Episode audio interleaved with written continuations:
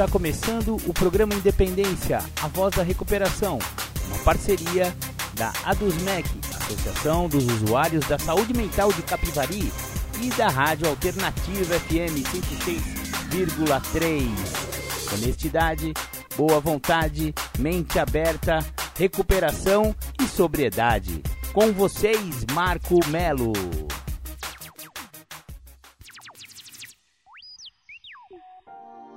Marco Melo sou eu. Sejam todos muito bem-vindos, sejam todas muito bem-vindas ao programa Independência, a voz da recuperação de hoje, que começa na semana do dia 22 de janeiro de 2023. Bacana, bacana. Hoje vamos tratar de um assunto bem interessante. Vamos falar, vamos resenhar a respeito do livro A Etiologia da Doença e da saúde mental e emocional. Esse é o título do livro oficial de Neuróticos Anônimos, isso mesmo. Então vamos falar sobre o NA Verde hoje. Vamos falar sobre este livro. Bacana, bacana, mas primeiro vamos ouvir aquela do The Flanders, Um Dia Perfeito.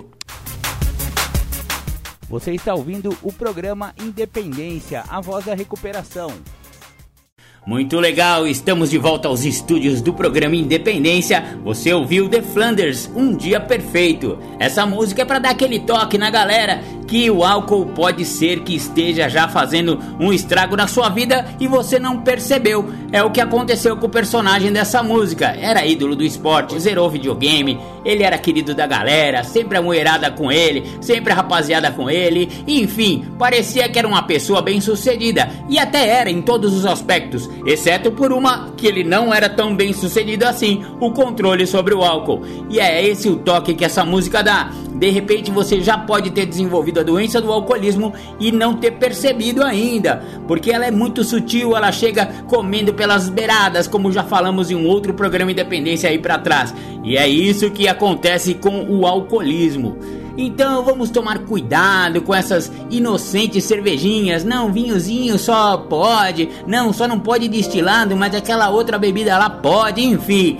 Se você tem problema com álcool ou então desenvolveu sem você perceber que tem problema com álcool, a doença do alcoolismo, você não pode voltar a ser um bebedor social. Isso é ponto pacífico. A medicina sabe, alcoólicos anônimos sabe e os psicólogos sabem, os especialistas sabem. Desenvolveu a doença, já era, não dá mais para beber, negão. Acabou, acabou o álcool na sua vida. Você tem que se conformar com isso. Ah, mas Marcão, será que depois de algum tempo que eu tiver eu não posso voltar a tomar uma cervejinha de boa? Olha, nego, eu acho que não é muito sugerido não, velho. Eu acho que não dá certo, mano. Mesmo porque a hora que você parar de beber e desenvolver uma nova maneira de viver, a hora que você perceber como a sobriedade é muito melhor do que qualquer tipo de bebedeira, você mesmo não vai querer voltar lá onde você estava. Porque esse prazer aí imediato, ele não é tão prazeroso assim. A gente acaba se apegando a, a, a ilusões, né? A, a falsas alegrias, que não são bem alegrias, são apenas euforias. Então, vamos tentar viver uma vida sóbria que é muito melhor para todo mundo. Maravilha, maravilha, mas hoje não vamos falar sobre álcool. Hoje vamos resenhar o livro oficial de Neuróticos Anônimos, a etiologia da doença e da saúde mental e emocional, a nova ortopsicologia que funciona. São transcrições do Jornal da Saúde Mental. Esse é o livro número 3 de Neuróticos Anônimos autorizado pela literatura oficial. Só para terminar o prefácio que eles falaram aqui, ó, sentimos-nos muito agradecidos em apresentar a etiologia da doença e da saúde mental e emocional, pois sabemos que ela será de grande valia para o conhecimento humano e para alívio do sofrimento da humanidade afirmamos que o mistério em relação à doença e à saúde mental e emocional deixou de existir, pois tanto uma como outra podem ser explicadas de maneira muito simples.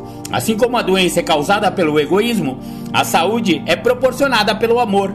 Já houve mesmo quem dissesse que o ser humano precisa amar para que não acabe se destruindo.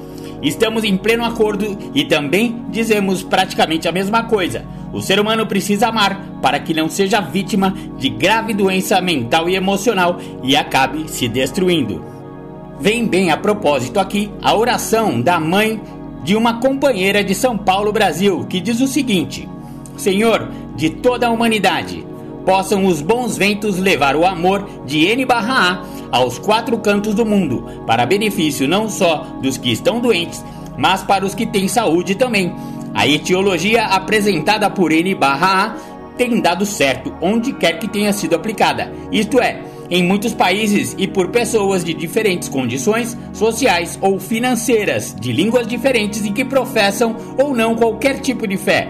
A solução, portanto, é a etiologia da doença e da saúde mental e emocional. Esse é o texto do Grover P.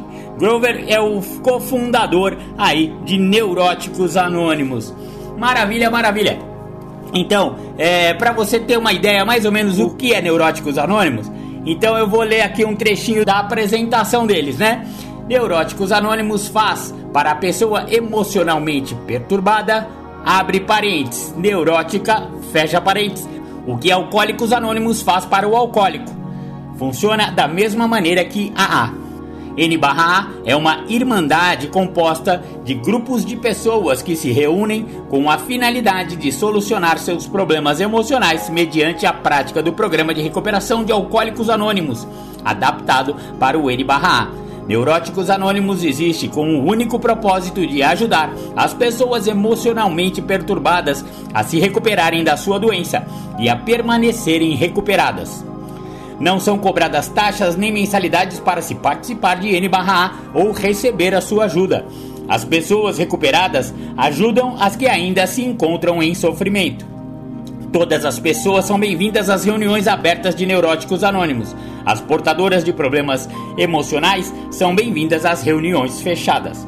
Alcoólicos Anônimos bondosamente concedeu a permissão a N/A para usar os seus passos e seu programa, como já tem feito em relação a outras irmandades anônimas. Desejamos expressar nossa gratidão a Deus e a Alcoólicos Anônimos por nos terem proporcionado os instrumentos necessários à nossa recuperação, os quais recebemos de Deus por intermédio dele. Muito, muito bacana. Então, essa é a Irmandade de Neuróticos Anônimos e logo mais a gente vai começar a resenhar de fato o livro. Mas antes, porém, vamos ouvir mais um som de recuperação e já já a gente volta. Você está ouvindo o programa Independência, a voz da recuperação. Bacana, voltamos com o programa Independência. Você ouviu Legião Urbana só por hoje. Você sabe que Renato Russo da Legião Urbana foi companheiro, né? Ele também encontrou os 12 passos, conseguiu se recuperar aí do, do uso de álcool e droga que ele tinha, né? E beleza, morreu limpo, parece, né? Maravilha, maravilha. Vamos voltar aqui com a resenha do livro da Etiologia da Doença e da Saúde Mental e emocional, a nova ortopsicologia que funciona. Declaramos anteriormente que 1. Um, a causa da doença emocional e mental é o egoísmo inato. Egoísmo esse que impede a aquisição da capacidade de amar. E também declaramos que 2 a cura da doença mental e emocional e o consequente segmento da saúde mental e emocional resultam da eliminação do egoísmo e da aquisição da capacidade de amar. O que agora declaramos e iremos demonstrar, para isso nos apoiando em descobertas científicas, é que dois fatos acima constituem a etiologia da doença da saúde mental e emocional. Esses fatos são absolutamente verdadeiros e esclarecem tudo o que diz respeito à saúde mental e à doença emocional, não havendo necessidade de nenhum outro dado. Como componentes que são da etiologia, eles formam a base da nova ortopsicologia que aqui vamos apresentar. O fato de que todo ser humano nasce egoísta já foi plenamente comprovado pela ciência. Na realidade, já se sabe que todo organismo animal situado em posição suficientemente alta na escala evolucionária das espécies nasce egoísta. Este egoísmo inato é necessário para assegurar a sobrevivência do organismo nos seus primeiros estágios de vida, mas sendo útil apenas nesses estágios, ele precisa logo ser mudado a fim de que o organismo possa se desenvolver normalmente. Também já foi comprovado pela ciência que as crianças e os animais precisam aprender o mais breve possível, depois do nascimento, a conviver em sociedade. Isto é, precisam ser ensinados a desempenhar seu papel no sistema cultural ou social em que nascem. As crianças precisam aprender a conviver com seus semelhantes, o que na realidade significa que elas precisam eliminar seu egoísmo infantil inato e aprender a amar, a cooperar e a refrear seus desejos quando estes se encontram em conflito com os direitos dos outros. A ciência também já demonstrou amplamente que os animais precisam ser disciplinados e ensinados a viver na sociedade de que fazem parte. É comum uma cadela punir o filhotinho que lhe morde a teta enquanto mama, ou que empurra o outro filhote para tirá-lo dali. Sabemos que as fêmeas costumam rosnar em advertência aos seus filhos, e quando eles se desgarram, elas os obrigam a voltar para junto de si. Também sabemos que os animais precisam ser ensinados a caçar e a cuidar de si mesmos, o que naturalmente envolve muita disciplina. E nesse disciplinamento pela sobrevivência, o egoísmo não tem lugar. Tudo começa, porém, muito mais cedo, antes mesmo do nascimento. Começa, na verdade, na concepção. Alguns anos atrás foi divulgado um importante estudo científico muito significativo, um verdadeiro avanço no campo da ciência, que constatou fatos surpreendentes que comprovam e esclarecem por que se nasce egoísta. Infelizmente, esse estudo foi praticamente ignorado, ninguém lhe deu atenção. Aparentemente, ninguém percebeu sua importância. Suas descobertas, entretanto, esclarecem, demonstram e especificam os fatos que revelam por que motivo você nasce egoísta. Este estudo é uma contribuição inestimável ele prova que o egoísmo é inato nos organismos animais. Aliás, de onde veio o egoísmo é que muita gente sempre se preocupou em saber. A ciência, porém, já nos revelou sua origem. Revelou-nos também que o egoísmo inato está presente em toda a criança e em muitos animais. Esse importantíssimo estudo científico demonstrou que o pequenino embrião humano não se desenvolve passivamente.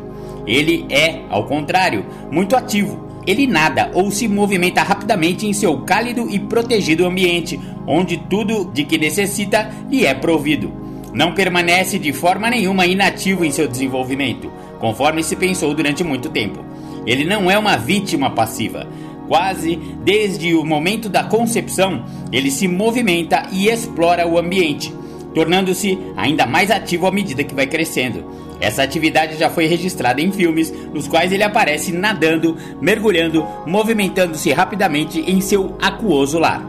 O pequeno embrião não tem nenhuma responsabilidade a não ser de fazer o que seja do seu agrado. Alimentação, oxigênio, remoção de suas excreções, manutenção de sua temperatura em níveis adequados, enfim, tudo de que necessita lhe é prontamente providenciado fica assim inteiramente livre para se divertir, entre aspas, e para fazer o que bem quiser.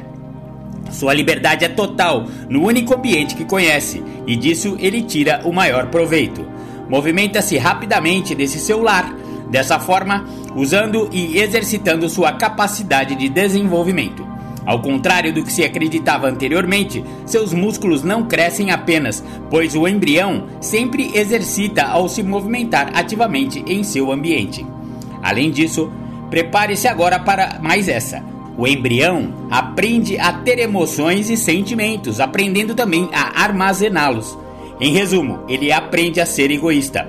Esse é o único período em sua vida em que tudo de que ele necessita lhe é provido, em que nada para si mesmo ele precisa providenciar e no qual o seu prazer reina de forma absoluta. Não precisa respirar, nem comer, nem defecar ou urinar, nem providenciar para que se mantenha aquecido e nem mesmo ter consciência de suas funções orgânicas. A assistência que recebe é total, o que lhe dá inteira liberdade de fazer o que quer que seja. E uma vez que esse é o único ambiente em que ele conhece, sua satisfação é completa. Mas, pobre embriãozinho, já tendo se habituado a dispor de espaço para explorar livremente e se movimentar, à medida que ele vai crescendo, seu espaço vai ficando cada vez menor. Começa então a chocar-se contra as paredes do útero materno, aprendendo assim a sentir-se frustrado. E como sua frustração aumenta dia após dia, como resultado de seu crescimento, parece-lhe que o seu mundo vai se fechando sobre ele, o que, de certo modo, é verdade. Ao se tornar um feto, seu espaço fica então bastante limitado, fazendo com que ele sinta saudade dos bons tempos quando podia movimentar-se rápido e desembaraçadamente, sem qualquer restrição. Ele não entende o que está acontecendo e não poderia mesmo entender. Sua frustração continua aumentando e ele passa então a sentir raiva, medo e outras emoções negativas. Isso não é uma simples hipótese. A ciência demonstrou que o feto sente essas emoções. Temos aí, portanto, a prova de que as emoções negativas oriundas do egoísmo inato começam a surgir antes mesmo do nascimento. Causa pena verificar que o feto vai ficando cada vez com menos espaço à medida que vai crescendo. Consequentemente, sua frustração e sua raiva continuam aumentando. Ocorre então um fenômeno que as mães conhecem muito bem, para o qual existe agora uma nova explicação. Sentindo-se frustrado e aprisionado, o feto começa a dar chutes, tentando assim aumentar o espaço em que se encontra confinado. As mães sentem esses chutes que muitas vezes são bem fortes. Antigamente elas ouviam dizer que se tratava de reflexos involuntários.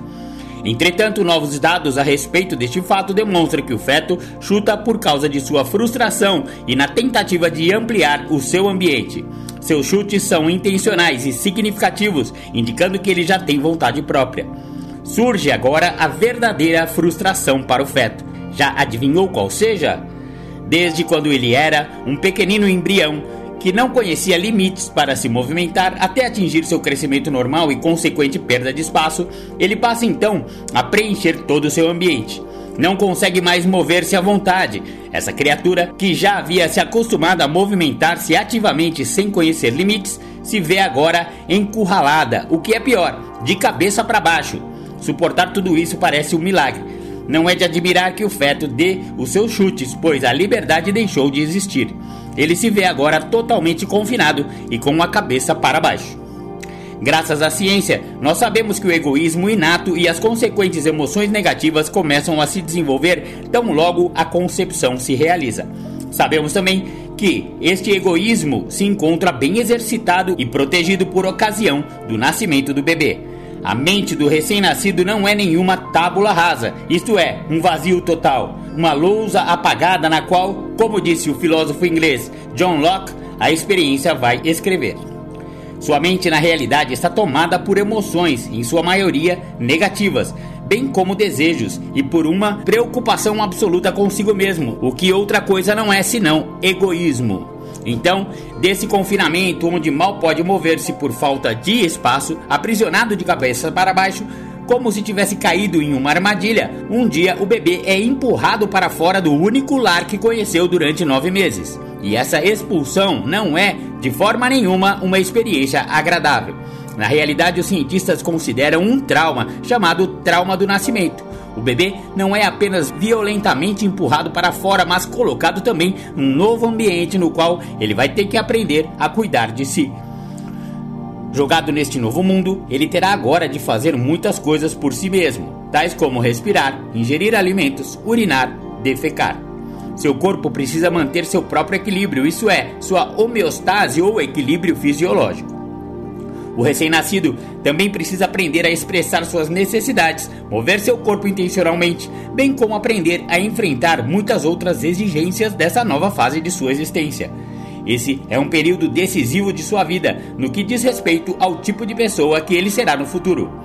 Não nos esqueçamos de que ele nasce egoísta. Toda criança nasce egoísta e o seu egoísmo é necessário nessa fase para garantir a satisfação de suas necessidades e ele possa sobreviver.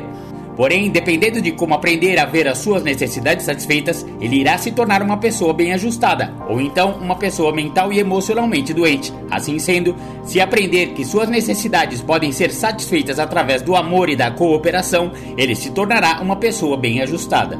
Entretanto, se aprender que elas terão de ser satisfeitas através do egoísmo e de acessos de birra, ele certamente tornará uma pessoa mental e emocionalmente doente.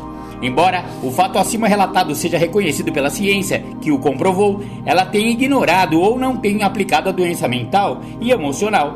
Realmente é uma pena. Aprendemos a respeito deste fato quando estudamos psicologia clínica, mas ainda não vimos nenhum cientista ou qualquer outra pessoa fazer uso desse conhecimento como deveria ser feito.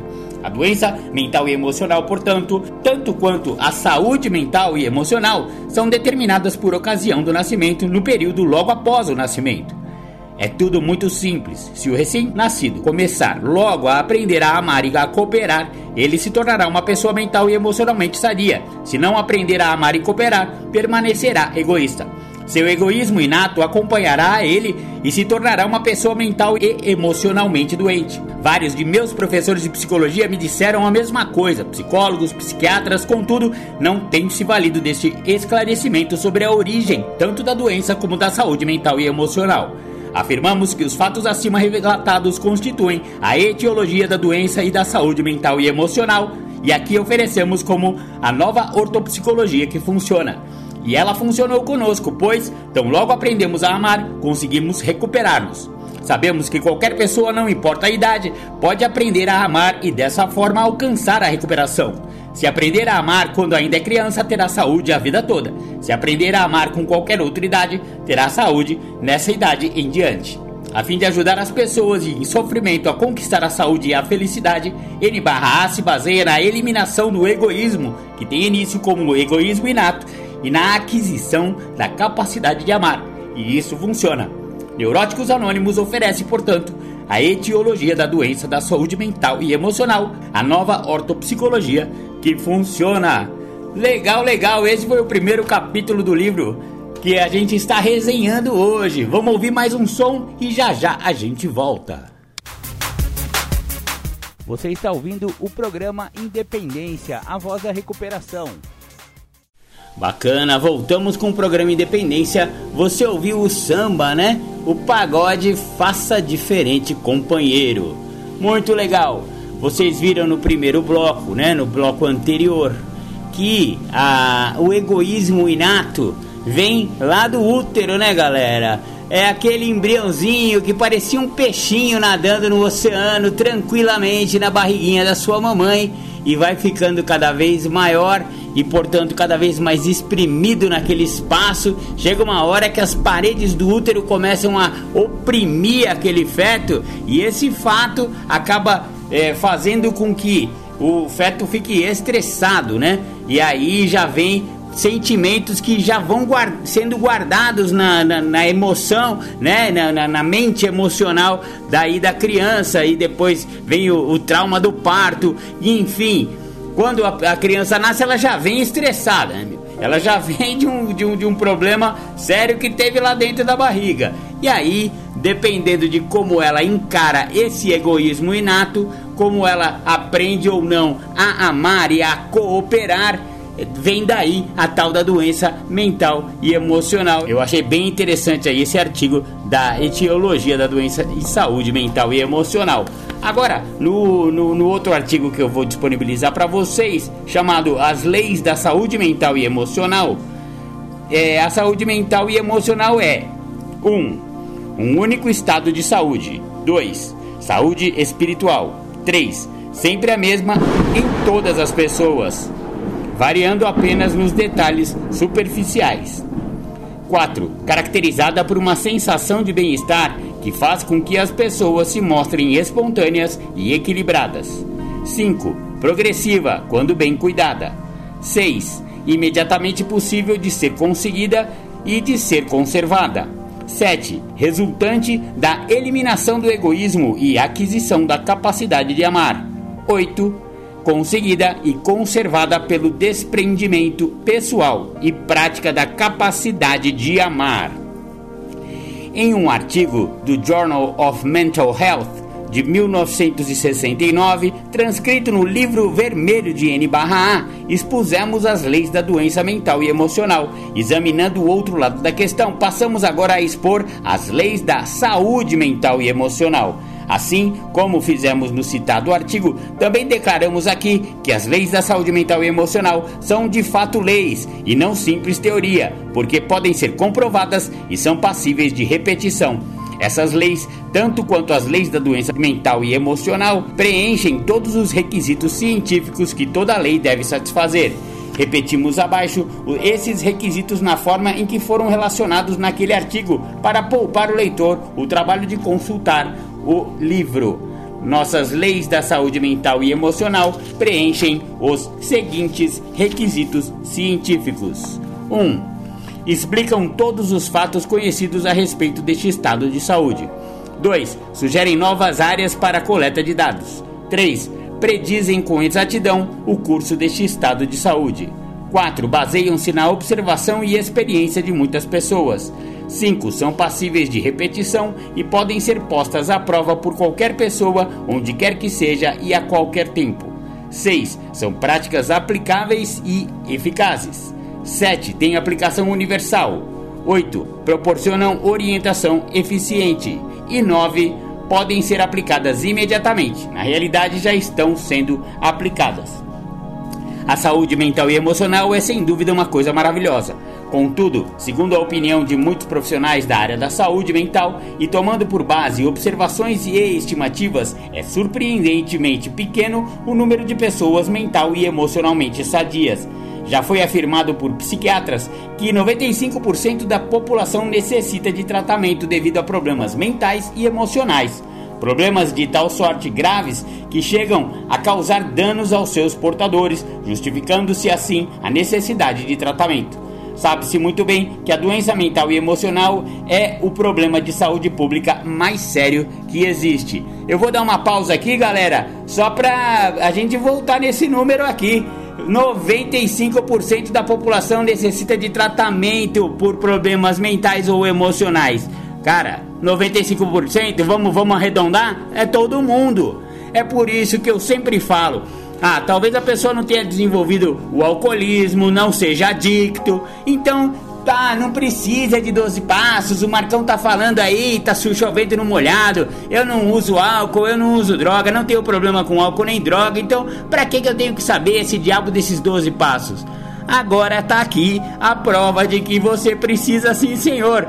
Porque 95%, filhão, você com certeza tá nesse mundo aí, mano. Tá nesse meio aí. 95% da população precisa de um tratamento em relação a problemas mentais e emocionais. E os 12 passos de N barra A de Neuróticos Anônimos oferecem justamente esse tratamento. É incrível que as salas de N barra A, as salas de Neuróticos Anônimos sejam tão vazias, de, eh, já que quase todo mundo necessitaria estar numa sala de N barra A. Então, para de ficar com essa mente fechada, com essa teimosia, com essa, com essa cara fechada aí e vamos lá numa sala, galera.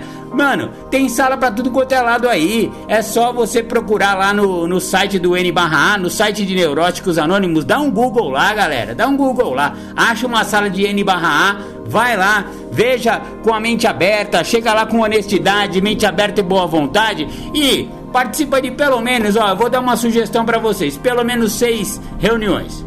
Vai lá seis semanas. Se na sua cidade for uma reunião só por semana, como é aqui na minha cidade de Atibaia, meu, pelo menos seis reuniões seguidas, aí você me responde se aquilo é para você ou não. Não adianta ir numa reunião e falar, não, isso aí não tem nada a ver comigo. Ou então nem ir e achar que isso não é nada a ver comigo. Ou então só foi lá no Google, olhou ali um artiguinho lá na, na internet e fala, não, isso aí não tem nada a ver comigo. Não, vamos parar. Tem que, tem que aceitar a sugestão do programa Independência. Seis reuniões, uma atrás da outra, toda semana, ou se for vários dias por semana, melhor ainda, porque vai ser em menos tempo. Mas de qualquer forma, seis reuniões, aí você me responde, aí, aliás, não a mim, né? Você responde a si mesmo. Se esse programa de 12 passos que vai ajudar você a resolver problemas mentais e ou emocionais não servem para você. Eu tenho certeza que se você tiver um pouquinho de humildade, mente aberta e boa vontade, você vai abraçar essa irmandade e vai adorar esse tratamento, que na verdade É, meu, neurótico é quase todo mundo, tá aqui, 95%. Neurose é uma coisa que a própria pessoa vai falar, não, realmente eu tenho aí um grauzinho de, de, de doença emocional, que eu preciso de tratamento, eu preciso olhar para mim, eu preciso. E é isso que N barra oferece. Bom, continuando com o artigo. A saúde mental e emocional é tão rara que, aos poucos, as pessoas que gozam dessa saúde formam apenas uma pequena minoria, uma vez que a grande maioria das pessoas, 95% da população, sofre da doença mental e emocional. Podemos mesmo dizer que, do ponto de vista estatístico, a ocorrência da doença mental e emocional pode ser considerada a norma. Consequentemente, podemos, da mesma forma, dizer que as pessoas mental e emocionalmente doentes se situam na faixa do que pode ser considerado normal. E como as pessoas mental e emocionalmente sadias, no extremo oposto, constituem uma minoria muito pequena, né, galera? São só 5% de pessoas que são saudáveis mental e emocionalmente. É esse o número, negou. Podemos também dizer que elas estão compreendidas na faixa que pode ser considerada como anormal. Olha só que engraçado. Como quase todo mundo é doente, então o doente é o normal. Se você se acha normal é porque você é doente. E o que é realmente saudável, sadio mental e emocionalmente é considerado anormal. Olha que inversão de valores interessante, né, galera? Situação essa que lança uma nova luz sobre o problema. Ninguém precisa se envergonhar de estar mental e emocionalmente doente, pois é a coisa que normalmente acontece com os que fazem parte da grande massa. Isso é 95% da população. E fazer parte dos 5% restantes pode até dar uma sensação de isolamento. As pessoas que se situam nessa faixa talvez devessem se proteger unindo-se e formando o que poderia se chamar de normais anônimos, a fim de que outras pessoas ficassem sabendo de sua existência. Olha que interessante. Ele deu uma brincadinha aí, né, no Normais Anônimos. Olha, não sei se vocês viram aquele filme Matrix que tá quase todo mundo plugado lá na é, aquele é, você tá naquela bolha lá com um, um cabo enfiado na sua no, no, seu cerebelo aqui e você tá recebendo impulsos elétricos por um computador e por uma máquina e na verdade é isso. a, a, a, galera que está acordada, digamos assim, que está sadia, que está fora da Matrix, é só 5%. 95 tá tudo plugado, então de repente você tá plugado lá e tá tomando a pílula azul e não quer tomar a pílula vermelha para sair daquela situação. A verdade é essa. O programa de 12 passos para aqueles mentalmente, né, 95% da população é justamente você tomar a pílula vermelha e conhecer realmente a verdade. Muito bacana. Vamos dar continuidade aqui. Uma vez que 95% da população mundial está doente, torna-se evidente que o mundo também se encontra doente. A solução, porém, é simples. Proporcione-se recuperação às pessoas doentes, que o mundo também se recuperará. Os problemas da humanidade só deixarão mesmo de existir quando ela estiver mental e emocionalmente recuperada. Muito tem sido escrito sobre a doença mental e emocional, porém pouco se tem feito em relação a este mal. Bem menos, porém, tem sido escrito sobre a saúde mental e emocional, o que sem dúvida significa que muito pouco ainda se conhece sobre ela. O que há de errado com os que se situam na faixa dos 5% da população? Será que estão guardando segredo? Por que não compartilham a solução? Eles certamente desejam compartilhar, mas não encontram receptividade por parte dos que se encontram na faixa dos 95%, pelos quais não conseguem fazer-se entender. Na realidade, o segredo da saúde mental e emocional é conhecido e vem sendo aplicado há muitos séculos. Ele é de fato tão velho quanto a humanidade. Entretanto, é a própria humanidade que, tapando os ouvidos e os olhos, tem impedido que o homem dele faça uso para ter uma vida plena, rica e gratificante. Apesar do fato de que, Desde o início da humanidade, inúmeras pessoas conseguem viver de forma mar maravilhosa mediante a aplicação deste, entre aspas, segredo. A doença emocional vem se alastrando ao longo dos séculos. Temos, porém, uma boa notícia. Toda pessoa, se assim o desejar, poderá agora adquirir saúde mental e emocional. O segredo está à sua disposição para ser aplicado. Somos muitos os que já o encontramos e aplicamos e continuamos aplicando este segredo. Continuamos a recuperar-nos e somos hoje pessoas saudáveis e felizes. Olha só que, que legal, galera. Agora, é, tá um tom assim, parece até aquele. aquele. Ah, lembra do O Segredo? Era um vídeo, era um filme, também era um livro, e você tinha que ler para entender e tal. Aqui não tem nenhum, não é nada hermético, galera, não é nada esotérico, não, viu? Estamos falando de um programa tranquilo, sério, de 12 passos, onde você vai admitir a sua impotência perante suas emoções, perante a sua doença mental e emocional e vai seguir esses 12 passos que tanto falamos aqui, né? Vamos dar continuidade. Adquirir saúde mental e emocional significa eliminar a própria doença mental e emocional, o que equivale a dizer que adquirir a capacidade de amar significa eliminar o egoísmo. Fatos esses que podem ser resumidos em uma simples fórmula. Saúde mental e emocional é amor.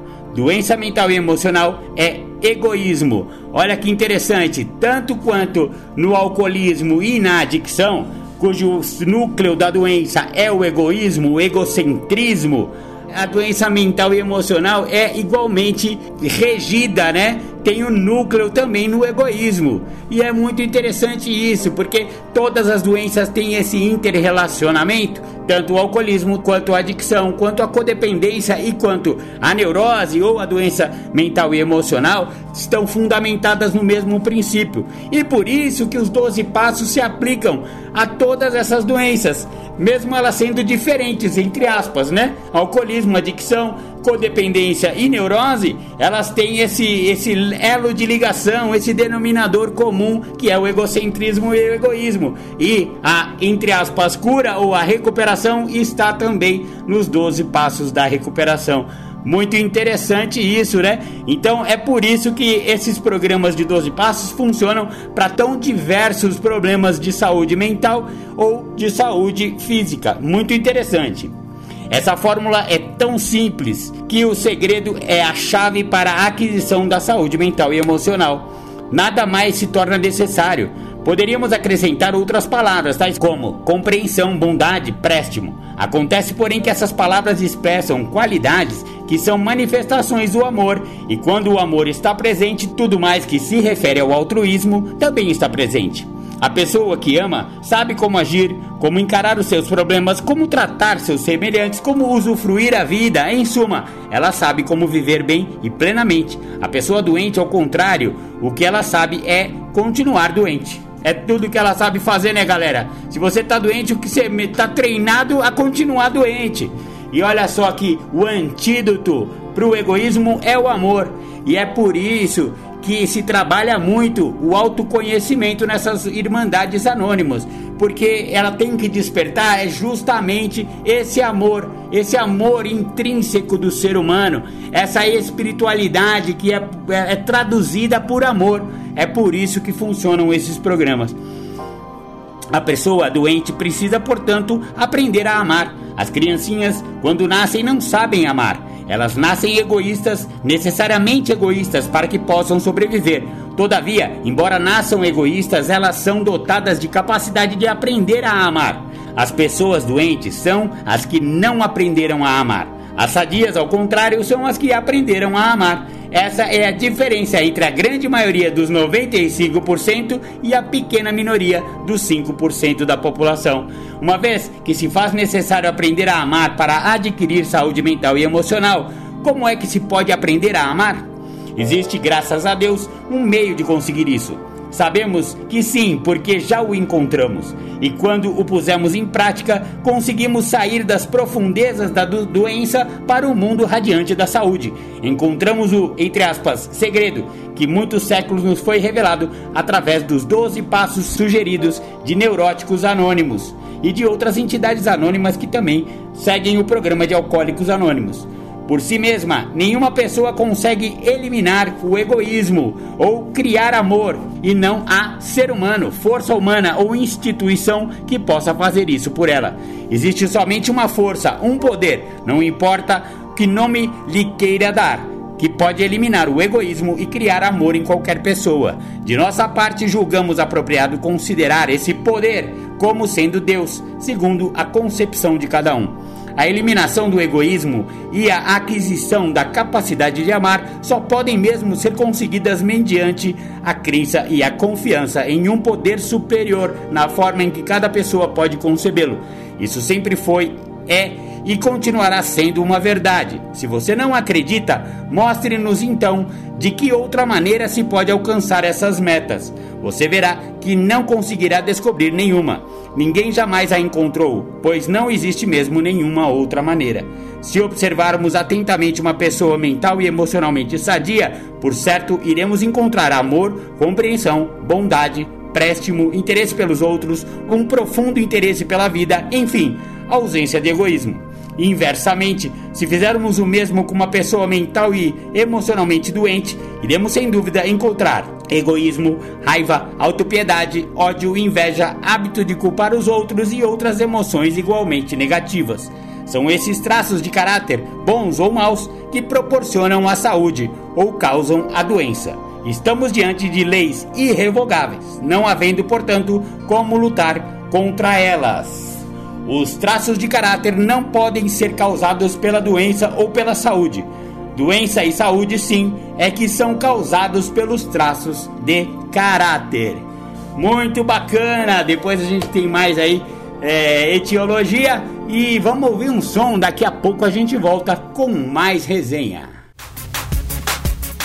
Você está ouvindo o programa Independência, a voz da recuperação. Legal, voltamos com o programa Independência. Você ouviu Oswaldo Montenegro, Agonia. Eu coloquei essa música, ela é bem rapidinha, bem curtinha aí, bem bacana, ela é bem profunda e ela tem a ver com essa saúde emocional. É, espero que vocês tenham gostado. Agora vamos para o último bloco aqui do programa Independência de hoje e depois dos intervalos vamos ter o Julião com as suas temáticas, tá bom? É. Como a gente estava falando no bloco anterior, os traços de caráter não são causados pela doença ou pela saúde. A doença e a saúde, sim, é que são causadas pelos traços de caráter. Não podemos compreender por que aqueles que se propuseram a tratar de doentes mentais e emocionais tomaram por base em seus tratamentos o inverso do que nos foi falado acima. Muitas pessoas foram desculpadas pelo fato de serem doentes, uma vez que se pensava e se dizia que o seu comportamento era causado pela doença. Essa é uma concepção totalmente absurda, pois não é a doença que provoca, por exemplo, o ódio. O ódio, sim, entre outros traços ou defeitos de caráter, é que provocam a doença. As religiões de há muito vêm afirmando ser preciso que os seres humanos eliminem o egoísmo e aprendam a amar para que tenham paz e se mantenham unidos. Não há dúvida de que temos aí uma verdade, pois não existe nenhuma outra maneira de se conseguir isso. Já está na hora, portanto, de a humanidade aprender esse importantíssimo ensinamento que sempre esteve à sua disposição. Como podemos ver, não existe nada de novo sobre a face da Terra. As leis da saúde mental e emocional sempre foram conhecidas através da história, e os que tomaram este conhecimento através das leis e aplicaram tiveram vidas sadias e felizes. Qualquer pessoa pode aplicar essas leis e conseguir o mesmo resultado. Nós as reformulamos aqui para a nossa época, esperando que todas as pessoas delas se utilizem para que tenham saúde, sejam felizes e dessa forma contribuam para que haja paz, felicidade e espírito de unidade em todo o gênero humano. E já que temos as leis da saúde mental e emocional, vamos então aplicá-las às nossas vidas sem demora. Maravilha! É, a resenha em si eu vou parar por aqui. O livro é muito mais extenso, viu, galera? É um livro oficial de Neuróticos Anônimos. Você pode comprar pelos sites do, do N/A. Então vai lá em neuróticosanônimos.org.br que você pode adquirir o livro bronze, a etiologia da doença e da saúde mental e emocional. Só para encerrar, eu gostaria de fazer aí uma uma dar aí para vocês uma opinião do programa Independência que é a tal da negação, né, galera? Vamos falar da, dessa parte da doença que diz que eu não sou doente. Isso eu falo sempre a respeito do alcoolismo e da adicção, mas agora que estamos falando de neurose, de doença emocional e mental, vamos falar um pouco da negação a respeito disso. Entendeu? Eu tenho certeza que a maioria das pessoas que está ouvindo o programa Independência de hoje que ouviram as estatísticas lá, 95% das pessoas são doentes emocionais e só 5% são saudáveis emocionalmente e que a, a cura, né, ou a recuperação é justamente a capacidade de amar. Então, eu tenho certeza que a maioria das pessoas se colocou, como muito pretensas que são, no 5%, né? Eu sei que vocês estão achando que vocês não fazem parte dos 95% que estão doentes emocionais. Mas eu vou, posso te garantir que vocês fazem parte dos 95% e eu também faço parte dos 95%, mas eu estou tentando buscar essa cura emocional através do programa de 12 passos. E é essa a sugestão do programa. Vá procurar um programa de recuperação, vai numa sala, procura, se informa frequente e aí você vê se você é ou não. Porque, como eu falei, a negação é a parte da doença que diz que eu não tenho doença. Então não adianta você negar que, ah, não, imagina, eu sou uma mãe. Eu sei muito bem o que é amor. Eu tenho amor incondicional pelos meus filhos. Já tô até ouvindo a dona Maria falar isso. Acontece que não é esse tipo de amor somente que a gente está falando. É o amor altruísta. Até o amor pelos filhos, é, e eu sei que ele é maravilhoso e ele é incondicional, mas ele tem alguma condicionalidade, porque existe uma troca. O filho também ama a mãe e a mãe. Aliás, vamos falar a verdade: amar mãe e amar filho não é nenhuma, nenhum privilégio, né? Porque, pô, é mãe, é filho. Isso, esse amor aí é legal, mas não conta no caso da doença emocional, galera. Estamos falando do amor altruístico, estamos falando do amor ao próximo, estamos falando do amor à humanidade, estamos falando principalmente do alto amor. E é isso que é o problema. Às vezes a pessoa tem realmente um amor incondicional pela mãe, mas a pessoa não se ama direito. A pessoa ainda não conseguiu fazer uma autoanálise suficientemente poderosa que tenha total auto amor sabe? Então, os casamentos não dão certo, as relações profissionais não dão muito certo, é uma pessoa difícil de lidar, etc e tal. Por quê? Porque não tem essa capacidade de amar. Então, não vamos tentar nos colocar no 5%, tá, galera? Vamos partir do princípio que todo mundo tá doente e que precisamos de tratamento. Vamos olhar um pouquinho para si mesmo, sair desse pedestal, sair dessa né, desse púlpito, e mesmo que você seja uma pessoa religiosa, que faça trabalhos de caridade, etc e tal, vamos tentar olhar para a doença emocional. Vamos tentar olhar para si mesmo com muita parcimônia e com muita sinceridade, gente.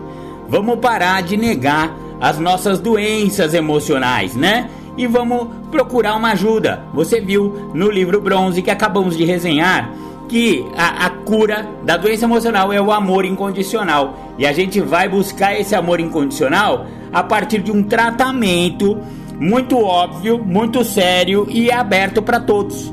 Aí é que tá, não tem esoterismo aqui não. É uma coisa que é só você ir e começar a praticar. Admitir a impotência, acreditar que um poder maior pode te devolver a sanidade, porque quem não está amando dessa forma como a gente descreveu, ele está nos princípios da insanidade. Ou seja, insanidade é a mesma coisa que louco, gente. A gente está louco porque a gente não consegue amar. Sabe uma prova disso? É só você ver a política aí, só você ver esses últimos anos como tem sido polarizado o amor, né? Olha só, eu sou dessa, dessa turma aqui. Eu odeio a outra turma ali. E aí, isso chegou a um ponto de gente, pessoas invadirem prédios públicos, sabe? Pessoas quererem matar umas às outras, quererem a, a, depredar patrimônio. Olha, isso daí é uma prova total de desamor essa, essa briga que tá no WhatsApp aí, que você é daquele ou você é da, da, do outro, isso aí é uma prova de que você está doente emocional. E eu estou também doente emocional, eu não estou me tirando dessa, desse rol, tá galera? Porque parece, ah, o Marcão fica lá cagando regra, desculpa a palavra, e acha que ele não é. Não, eu não acho que eu não sou. Eu tenho consciência de que eu sou, mas eu estou no tratamento. Eu vou ainda atingir, se Deus quiser, esse amor, esse alto amor e esse amor incondicional, esse amor pela humanidade, pelo próximo, né? É, aliás, né, aos cristãos que estão me ouvindo, é justamente esse o ensinamento central do Cristo, né? Jesus não veio aqui justamente para falar amai ao próximo como a si mesmo e a Deus acima de todas as coisas. Pronto, tá aí. Por isso que o livro Bronze que a gente acabou de resenhar falou que esse conhecimento da cura da doença emocional vem desde sempre, desde o começo dos tempos. E o Cristo veio aí justamente para reafirmar essa máxima. Só que ele já foi há mais de dois mil anos e continuamos com a tia do Zap odiando um e o tiozinho do Zap amando o outro. Só que de detesta, sabe? Essa polarização é uma prova intrínseca de que existe desamor no nosso país e no mundo. Então, vamos amar mais, galera, e vamos procurar a recuperação através dos 12 passos, que é o jeito mais eficaz para cura da doença mental e emocional. Espero que vocês não tenham se ofendido com esse gordelo que vos fala. Eu falo é de coração e é justamente porque eu quero dar uma ajuda, porque eu recebi essa ajuda de graça e eu estou transmitindo essa ajuda que eu recebi para vocês através do programa Independência. Maravilha, maravilha, vamos ficando por aqui hoje. Um beijo no coração de todos. Peço perdão se vocês não, não entenderam exatamente o que eu queria dizer, mas a minha intenção é justamente que você se ame para que você possa amar. Tamo junto, tamo junto. Até o domingo que vem. Agora vem com o Julião, as temáticas do dia, logo após os intervalos. Fiquem com Deus, beijo no coração. Tchau, tchau, gente. Você que ouve o programa Independência, convido a ouvir pelas plataformas de podcast. O programa Independência está no mixcloud.com barra Programa Independência. Estamos no anchor.fm barra Marco Tracinho Melo.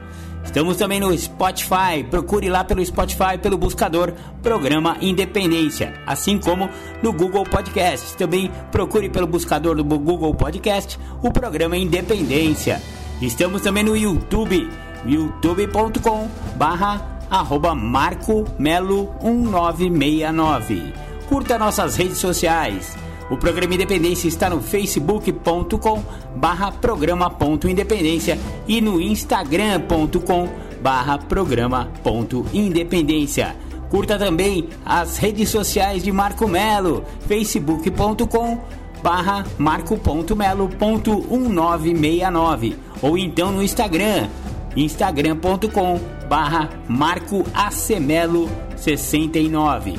Entre em contato com a gente programa.independência@gmail.com ou então pelo WhatsApp 11 99675 2115.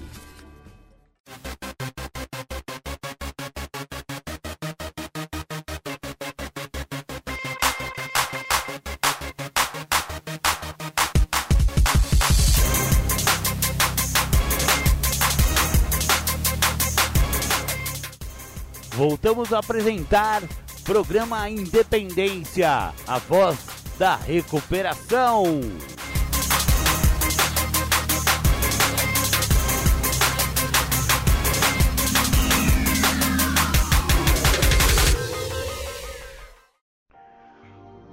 Obrigado aí pelo momento e pela oportunidade de poder falar do programa.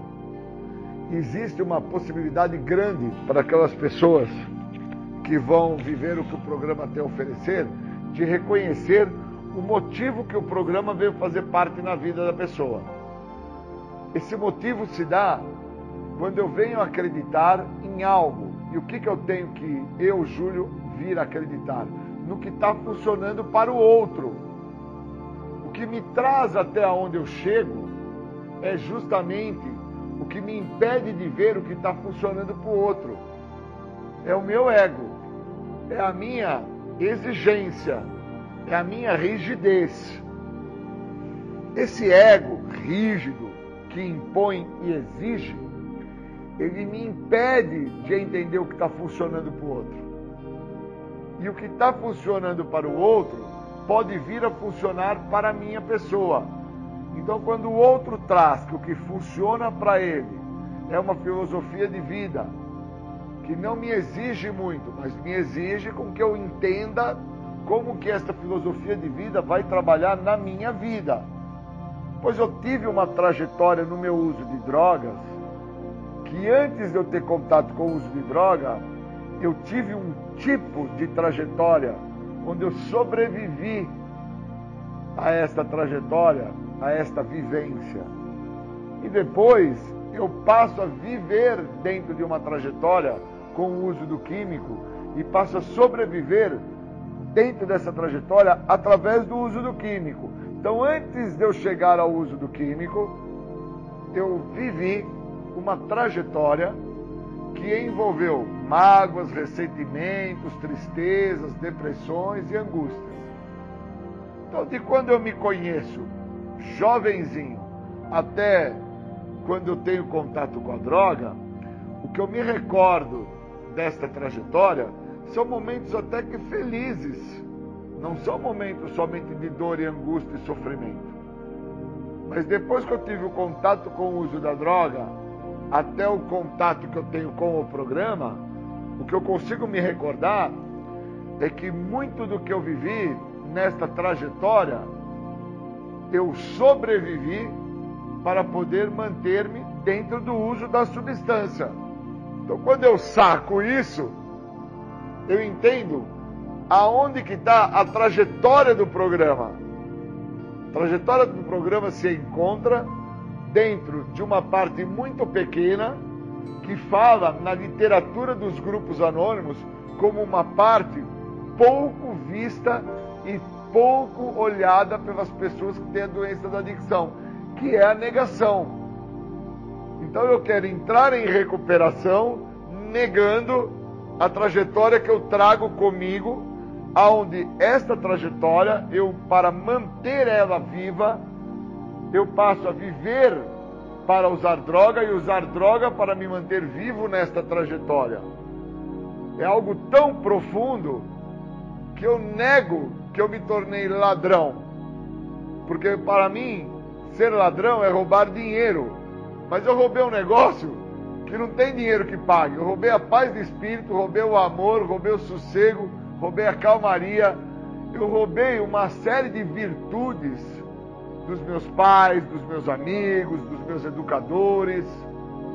E isso aconteceu muito antes de eu ter o contato com a droga. Então, na minha trajetória da minha infância, eu já trazia um comportamento a qual a exigência e a imposição desse comportamento já era regido pelo meu egocentrismo.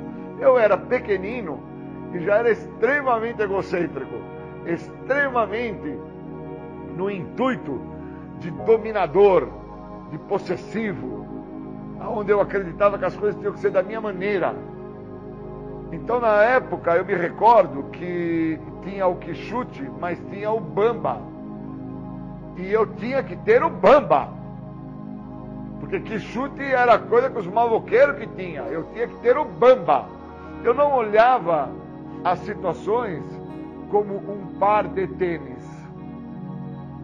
E depois, quando eu tenho contato com o químico, eu também não olho as situações a quais se apresentam na minha trajetória, que eu passo a viver aquelas situações para poder, na trajetória que eu me encontro, que é do uso do químico, manter esta trajetória em funcionamento, em ativa. Então eu preciso sacar. Eu tenho uma trajetória no programa que me mostra que o programa vai funcionar para mim como funcionou para os outros. E como que o programa funcionou para os outros? Por mágica? Não. Por osmose? Não. Funcionou pela prática. Então, se eu não tiver prática no programa, a minha trajetória dentro do programa já se mostra ineficaz. Porque eu não estou usando o que outras pessoas usaram na própria trajetória de vida para poderem entender o que as mesmas fizeram, que chegou ao ponto do ápice, que é o estado de desespero na vida, onde ao uso do químico, ao uso da droga, ao uso de qualquer substância psicoativa, estas pessoas, assim como a minha pessoa, encontrou uma forma de se libertar daquela trajetória que vinha sendo construída na vida da própria pessoa.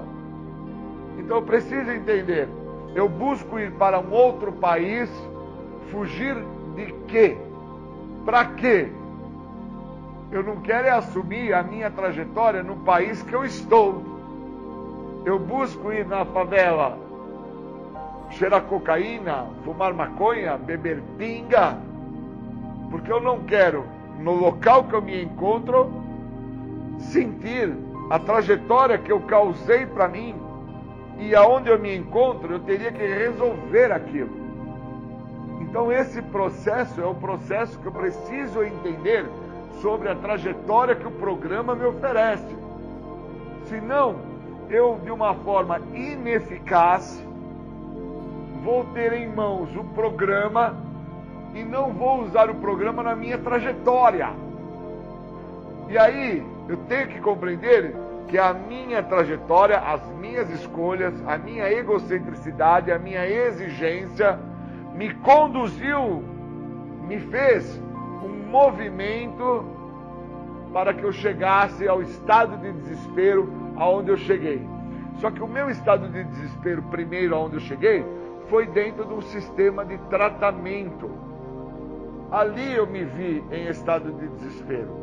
Eu não sabia que estado de desespero já era a trajetória de vida que eu vivia, a qual eu sobrevivia nela para fazer o uso do álcool e das drogas, para que assim eu não olhasse a trajetória de vida que eu trazia comigo. Então eu comecei a acreditar, quando eu cheguei num centro de tratamento, que ali eu tinha chego num estado de desespero, que aquele local era uma desgraça para mim. Olha onde que eu cheguei. E na verdade, aquele local que eu tinha chego seria o início de uma nova trajetória da minha vida, pois eu iria pegar o que o programa dos grupos anônimos, chamado 12 Passos, teria para me transformar na trajetória que a partir daquele local eu pudesse usar o que o programa me oferece. Pois o programa funciona para tantos outros, por que, que não iria vir a funcionar para mim? Mas o programa só não funciona para mim, o programa se mostra eficaz. Mas para o Júlio, ele não é eficaz quando eu não enxergo a trajetória que me trouxe até o programa. Porque na minha trajetória, o que me faz chegar ao estado de desespero, que foi quando eu cheguei ao centro de tratamento, achando que ali era o total desespero, e na realidade, o total desespero já se apresentava na minha trajetória de vida muito antes. O uso do químico foi uma forma de anestesiar a minha história. E eu preciso entender que as situações externas, elas até de uma certa maneira acabaram por fazer uma composição para me agradar, para me favorecer, para me beneficiar. Mas essa composição não mudou minha trajetória. O que muda a minha trajetória, dentro do que o programa tem a oferecer, são os passos. Por isso que é tão complicado uma pessoa entrar em recuperação. Porque ela vai ter que entender que existem passos específicos para mudar uma trajetória que é construída não por causa do uso de álcool e de droga, mas é construído por causa de uma egocentricidade, de uma exigência, de uma imposição. Então eu, eu, eu sou um ser que eu virei ladrão. Hoje eu não tenho roubado mais. Mas eu tenho comigo que me tornei ladrão. Porque a minha trajetória mostra que eu roubei a esperança, mostra que eu roubei a paciência, mostra que eu roubei a calmaria, mostra que eu fiz inúmeras atrocidades de fundo emocional com outras pessoas, que como eu nunca tomei contato disso, depois eu roubo carro, roubo moto, roubo bicicleta, roubo tênis, roubo dinheiro. E eu não entendo por que, que eu me torno um ladrão de roubar o tênis, ladrão de roubar o chinelo, ladrão de roubar a carteira, a bolsa da minha mãe. Porque antes de ter me tornado um ladrão nesta trajetória, em prol do uso do álcool e de droga, eu já tinha me tornado uma pessoa que de uma forma abusiva roubava o bem-estar do outro. Então, caramba, eu quero me recuperar da doença da adicção ou eu quero parar de usar, de usar droga? Porque se eu quiser só parar de usar droga, o programa vai funcionar para mim? Vai, mas não de forma eficaz. Ele vai ser somente no álcool e na droga. Vai ser paliativo, isso mesmo.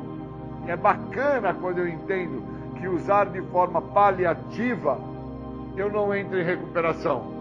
Eu somente paro com aquilo que eu acredito que era o que estava me causando a dor no momento. Por isso que eu tenho que entender que quando eu roubo um dinheiro da bolsa da minha mãe, roubo um tênis de alguém, roubo uma camiseta de alguém, roubo um chinelo de alguém, o devolver é paliativo. Eu preciso assumir. Somente quando eu assumo é que eu uso o que o programa tem a me oferecer. Porque existe um passo que também é específico para isso, que é o quinto passo, onde eu admito para mim, a pessoa, para Deus e para outros seres humanos uma natureza exata. Qual a natureza exata? Eu vou admitir ali que eu sou invejoso, eu vou admitir ali que eu tenho ganância, eu vou admitir, admitir ali que eu tenho inveja, que eu tenho é, é, uma síndrome de baixa estima e que eu não acredito que o outro é merecedor do tênis ou do chinelo ou do boné que eu roubei do outro. Que quem deveria ser a pessoa que deveria ter o tênis, o chinelo ou o boné seria eu. É a incapacidade de conseguir. Então, essa troca, esse momento é ímpar. Então, quando eu sou convidado por um grupo para mim falar, eu preciso entender do que eu estou falando. E eu preciso entender que tem uma trajetória dentro do programa que eu tenho que viver lá. Se eu não viver essa trajetória que tem dentro do programa, eu sou um cara que estou fadado a sofrer dos horrores da doença da adicção. O uso do álcool e da droga é o resultado final desta doença. Então eu não estou falando que eu estaria fadado a ter problema com o álcool e com a droga. Eu vou ter problema com a doença. Por isso que os sintomas da doença que se mostram no primeiro passo se mostram em 11 tipos diferentes: justificação, racionalização, desconfiança dos outros, culpa, vergonha, desleixo, degradação e assim vai. Eu estou fadado, se eu não entender a trajetória do programa, a sofrer dos horrores da doença. Pois dos horrores do álcool e da droga eu já sofri também. Que são as vezes que eu acabo por vomitar, por tanto beber. São as vezes que eu tive parada cardíaca de tanta droga que eu cheirei. São as vezes que eu tive problemas de ordem pulmonar, falta de ar, por causa de tanto crack que eu fumei. Eu tive diarreias contínuas por causa de comprimidos que eu tomei esperando ficar alucinado, xaropes que eu tomei esperando sentir uma sensação diferente. Então esses horrores que acabaram de uma certa forma sendo de forma física, eu já conheço alguns mesmos. E eu preciso compreender aonde que eu me torno fadado a sofrer dos horrores da doença da adicção, sendo que os sintomas da doença se mostram a partir de uma parte muito pequena, a qual eu não quero tomar contato, que é a negação. Pois falar da grandiosidade do que eu justifico, do que eu razonalizo, do que eu questiono, do que eu transfiro, essa parte é muito fácil, porque são expressões que têm uma dimensão grande. Agora, e a dimensão gigantesca, avassaladora que é o que eu nego? Sou portador de uma doença, cara. Não sou portador de uma deficiência moral. E dentro desta doença, algumas deficiências morais vão se tornar de ordem patológicas. Eu me torno um mentiroso patológico. Eu me torno um abusador patológico. Eu me torno uma pessoa gananciosa de forma patológica. Eu me torno uma pessoa extremamente adoecido dentro de parâmetros da doença a quais a trajetória do programa, uma vez usado na sua totalidade, vai ser extremamente eficaz para parar o maior problema de todos os problemas que eu já tive dentro de uma vida a qual eu sobrevivi dentro desta vida para manter vivo uma vida de adicção ativa. Eu preciso, no mínimo, ter essa percepção. Se eu não tiver essa percepção, eu estou fadado, fadado, condenado a sofrer dos horrores da doença. Vou chegar ao óbito? Sim. Mas antes de chegar a este óbito, que seria um prêmio à minha vida, eu vou passar por um processo de grande humilhação. Será que eu tenho capacidade para suportar esse processo de grande humilhação? De ser chamado pela minha mãe, pelos meus amigos, pelos meus vizinhos de incapaz, de ser chamado de ladrão, de ser chamado de drogado, de ser chamado de vagabundo. Eu tenho capacidade para passar por isso?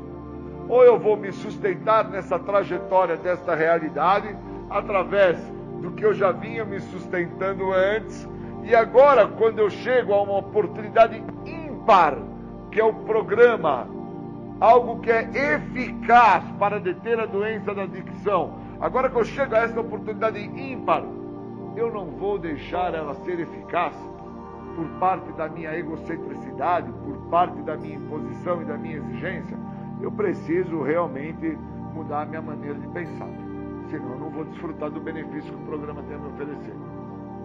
Então, para mim é muito importante ter sido chamado para vocês e trazer como foi a minha trajetória, porque eu só vou deixar com que esta trajetória não se repita a partir de agora, que eu me encontro em sobriedade há 25 anos, se eu interpretar através da trajetória do programa que diz, falamos e ouvimos os outros, e eles nos mostram o que está funcionando para eles, se eu interpretar, o que é que está funcionando para esses caras? Que estão falando para que eu não faça da maneira que eu estou fazendo o programa. É isso que está funcionando para eles. Então eu queria agradecer muito pelo convite, agradecer por poder falar sobre isso. Obrigado. Você está ouvindo o programa Independência, a voz da recuperação nós vamos falar do tema negação ou problema.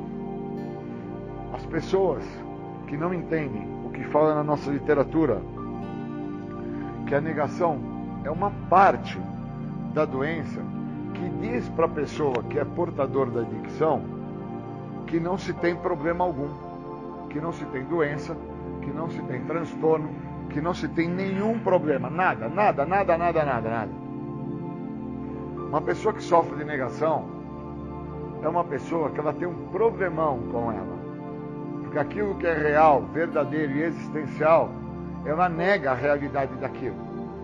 Então, no primeiro passo do texto básico, livro azul de Narcóticos Anônimos, um livro muito simples, por sinal, mas muito profundo, no primeiro passo, na página 23, diz que as restrições me privam dos benefícios que esse programa tem a me oferecer somente livrando-me de todas as restrições, sejam elas quais forem, é que eu vou desenvolver e vou viver os benefícios do programa. Se os benefícios que o programa oferece não é parar de usar droga, mas se me libertar de algo que sempre me escapou por tanto tempo, por qual motivo eu vou negar esse algo que me escapa por tanto tempo? Eu só nego esse algo que me escapa por tanto tempo se eu não entender que antes de vir a negar, eu sofro de algo que eu desconheço, chamado a doença da adicção.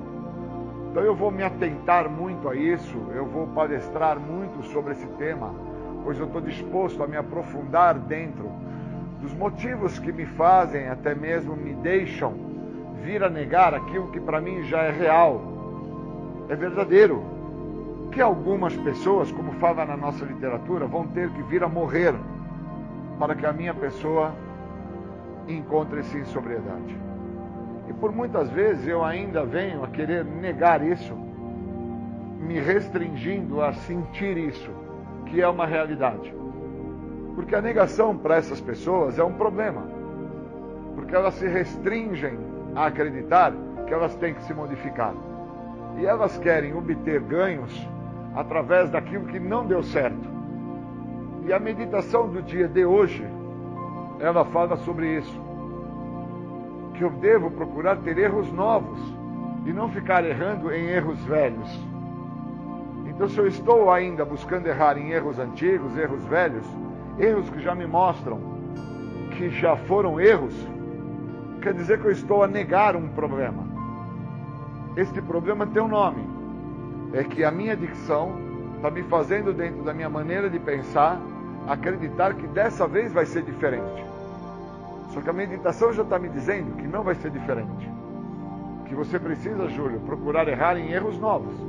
Então, eu estou completando 25 anos sem uso do químico, 20 anos eu fiquei solto no programa, e por 5 anos agora eu estou envolvido no programa e não estou mais a negar que existe um problema. Esse problema que existe, que está em mim, me impediu de desfrutar do que o programa tinha para me oferecer por 20 anos. Então, por 20 anos eu fiquei sem usar droga, mas eu não tive um processo de ordem crescente evolutiva.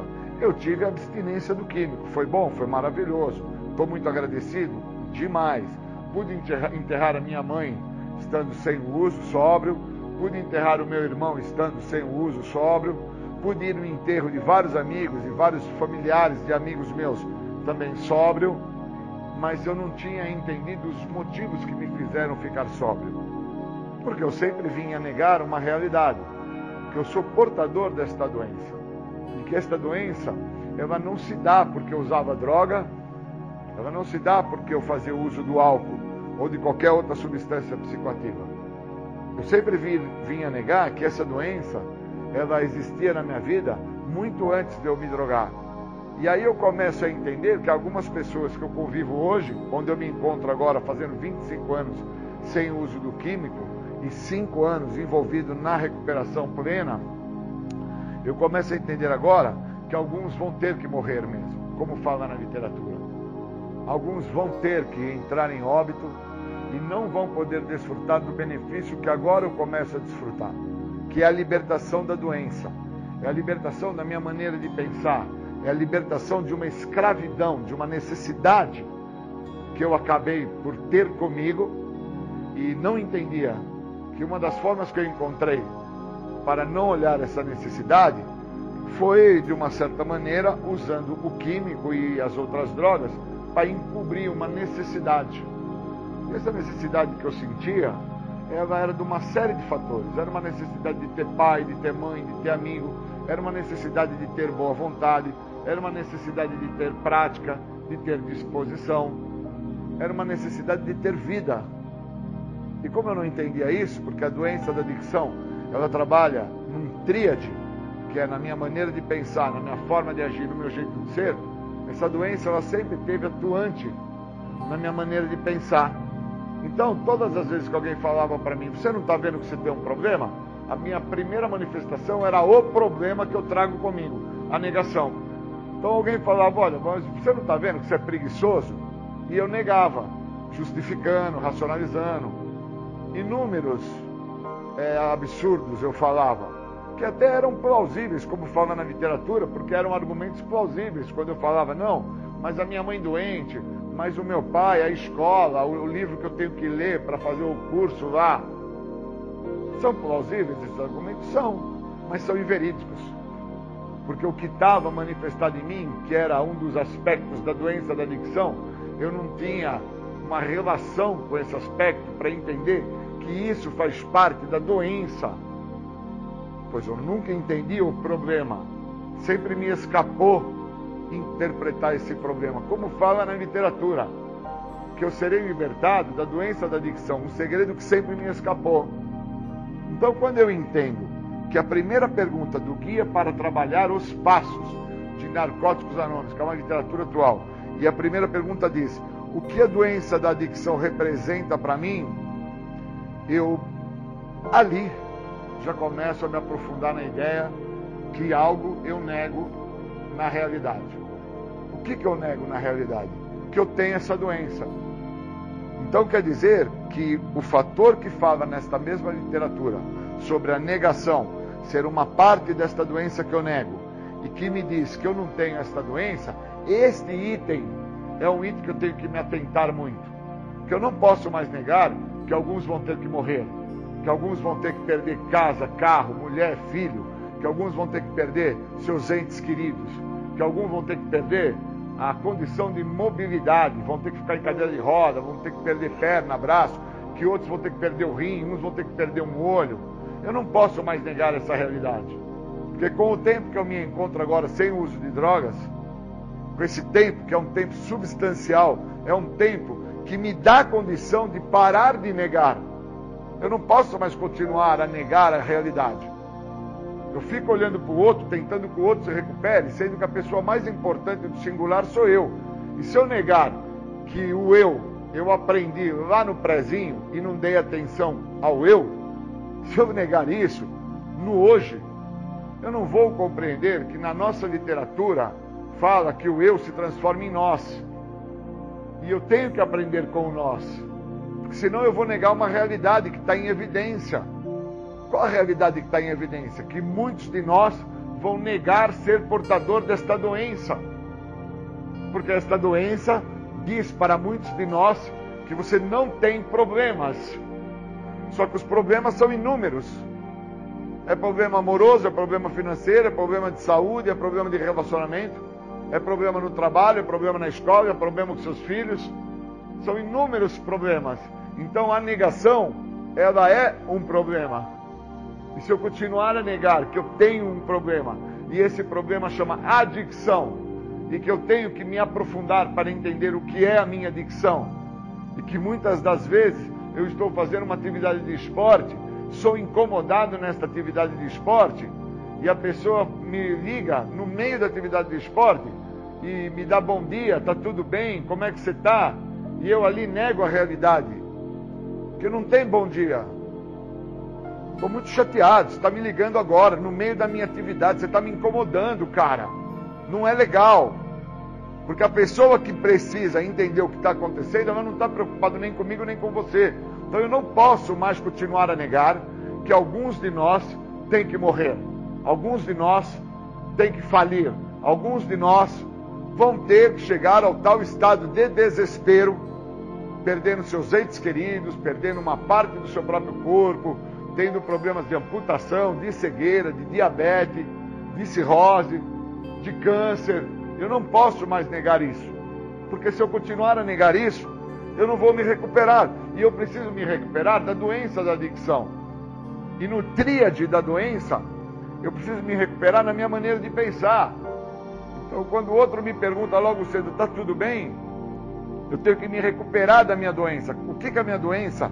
Ela me diz, ela fala por ser uma parte de mim que me diz que eu não tenho problema.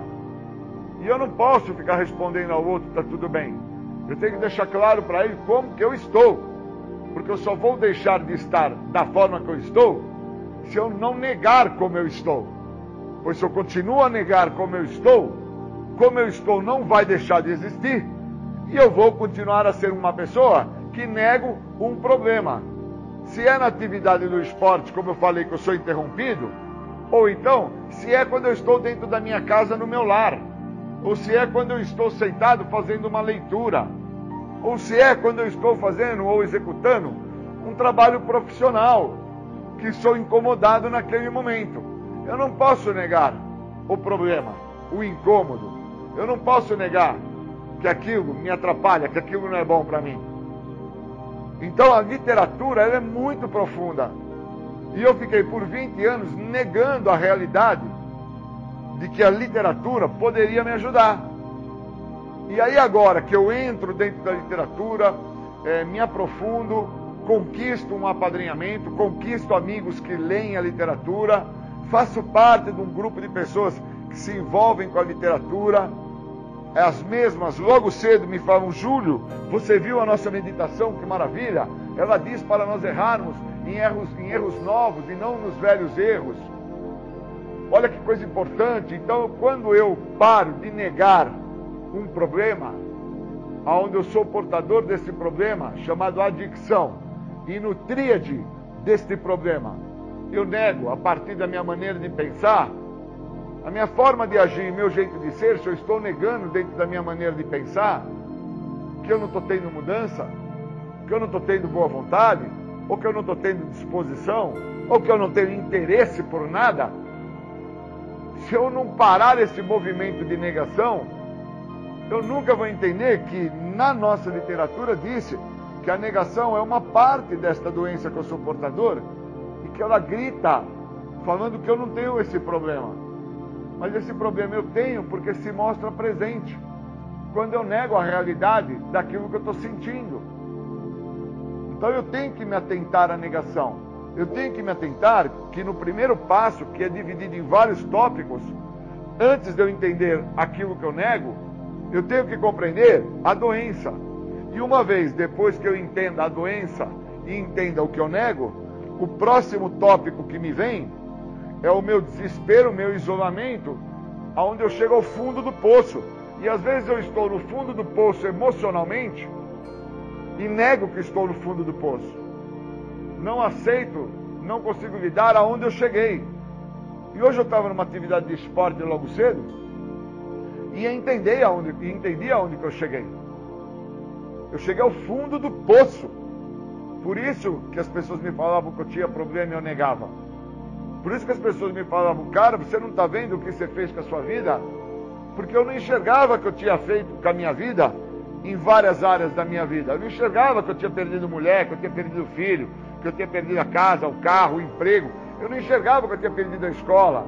Porque cada um dessas perdas não se deu de uma única paulada. Foi gradativamente e de forma crescente. Foi um pouquinho por vez. Então na escola não perdi de uma vez.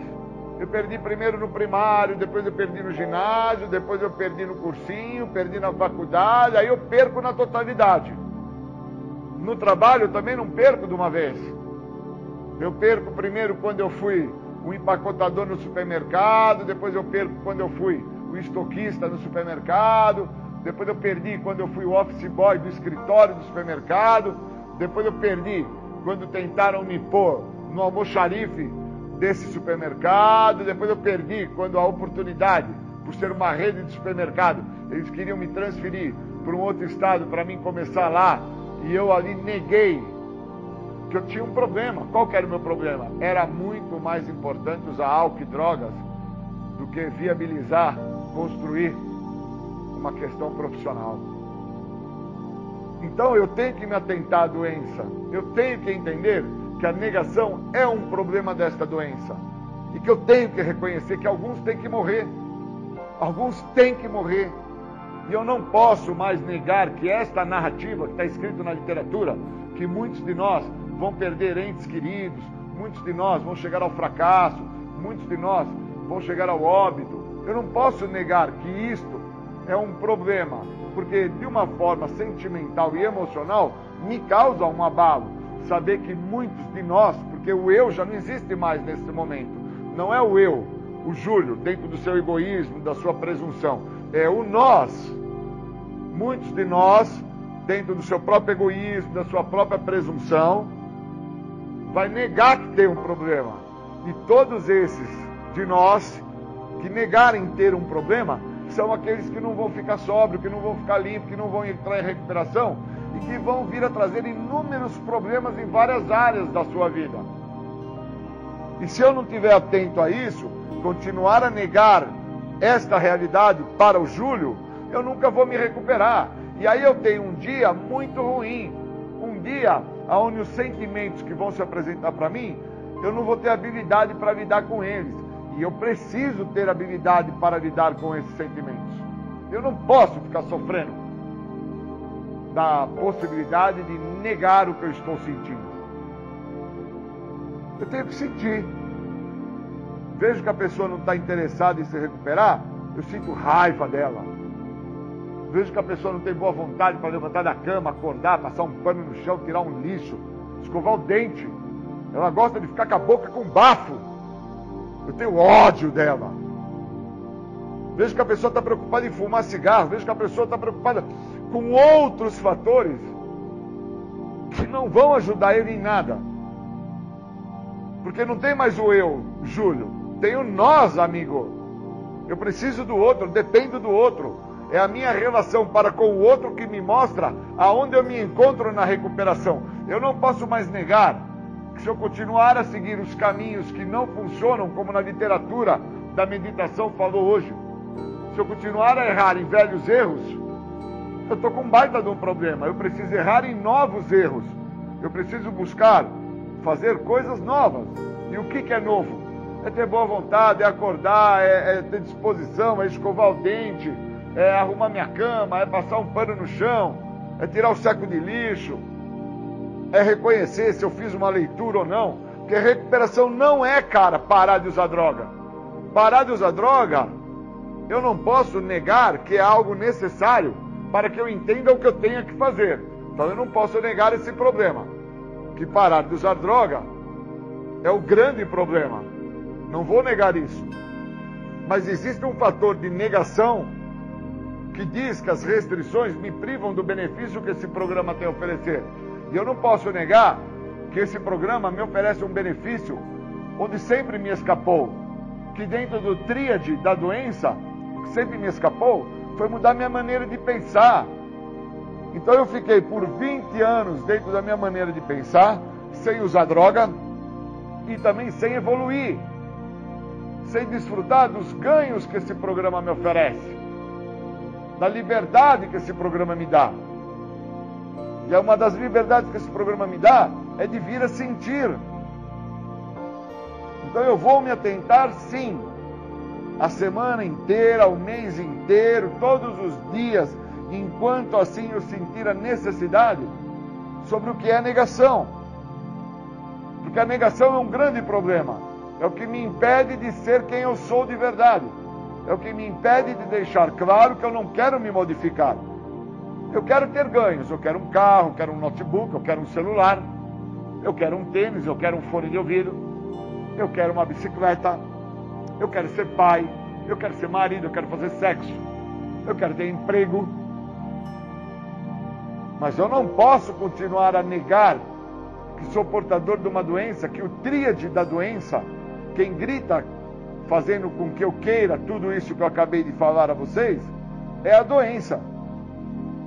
É o ego. É a exacerbação do ego. Que acredita e me faz acreditar, grita para que se você tiver carro, tiver família, tiver filho, tiver emprego, se você tiver esportista, se você tiver uma bicicleta, um tênis, fone de ouvido, um Walkman, você não vai se drogar. E nós, não é mais o eu, é nós sabemos que isso não é real. Isso é uma mentira. Então a negação é um problema. Eu não posso negar que isso é uma mentira. Sabemos, nós, pela experiência entre nós, que muitos de nós buscaram ter carro, moto, barco, lancha, casa, filho, família, empregos, inúmeras, inúmeras opções externas à sua própria existência e nada disso foi o suficiente para deter ele de usar droga. E que muitas das vezes, quando mostramos a ele que nada disso foi o suficiente para parar ele de se drogar, a primeira palavra que um desses, que faz parte do grupo de nós, falou foi: Eu não. Ele negou. Então a negação é um problema, ela não me deixa dentro do tríade da doença reconhecer o que fala na literatura, que a negação é uma parte da minha doença que me diz que eu não tenho a doença. Só que eu não posso continuar a negar. A, aqui fala a nossa dicção. No meu caso, a primeira pessoa do singular, o eu. Eu não posso continuar a negar a minha adicção. E eu continuo a negar a minha adicção quando eu nego para mim o que está acontecendo. Quando eu não olho o que está me passando e de qual maneira está se passando. Então, quando eu estou desta maneira, eu estou extremamente comprometido. Eu não mereço continuar a negar, tendo o programa para me tratar. Obrigado. Você está ouvindo o programa Independência, a voz da recuperação. Vamos falar de tratamento, que o que é importante é falar de tratamento.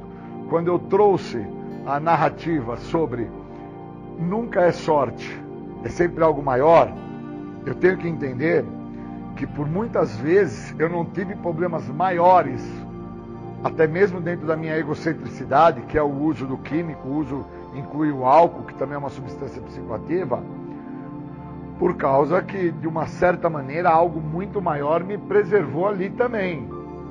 Porque senão eu não entendo que dentro da ideia de que meu pai, minha mãe, meus filhos, meus empregadores, meus padrinhos, pessoas do bem, são meus poderes maiores e são pessoas que estão ao meu lado para o bem, estes mesmos tinham menor peso em relação ao que eu denominava como meu poder maior, que era a cocaína, o crack, a maconha e a pinga.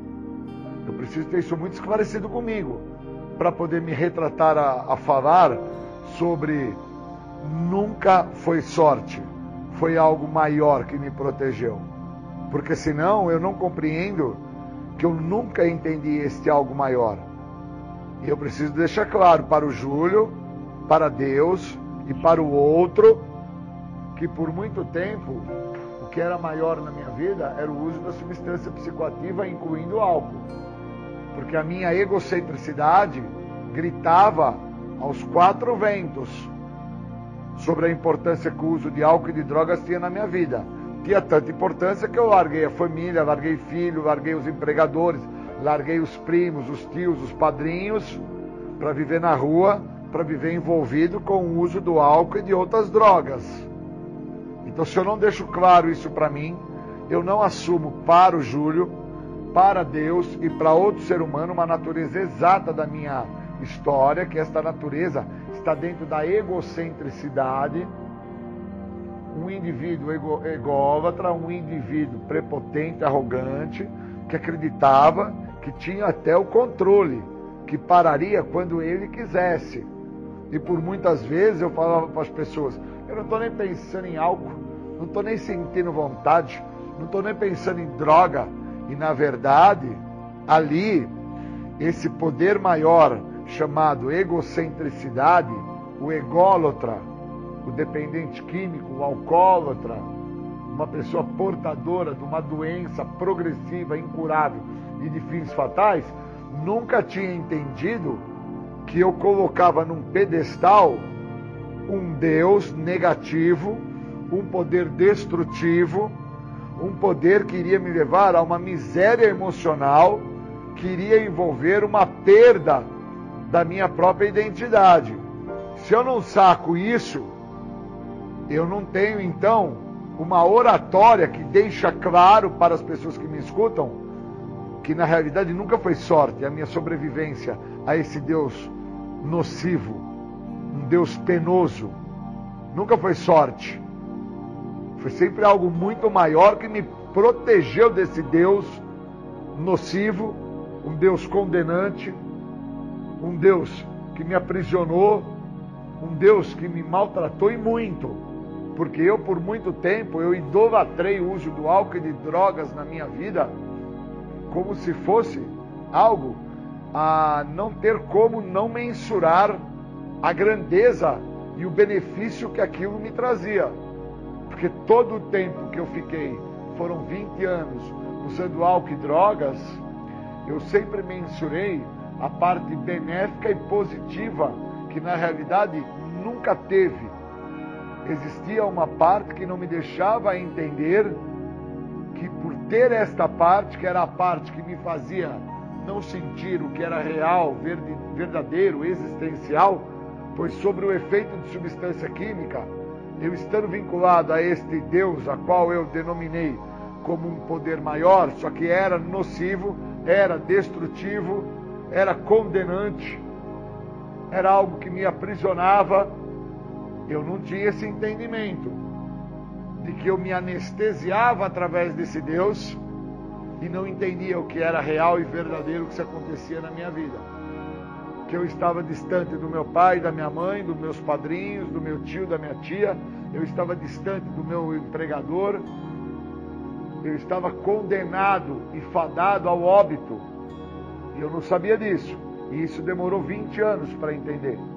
E eu só venho entender isso quando eu entro no programa de Narcóticos Anônimos, quando eu me permito ser, é, fazer parte desse programa e entender o que esse programa tem para me oferecer.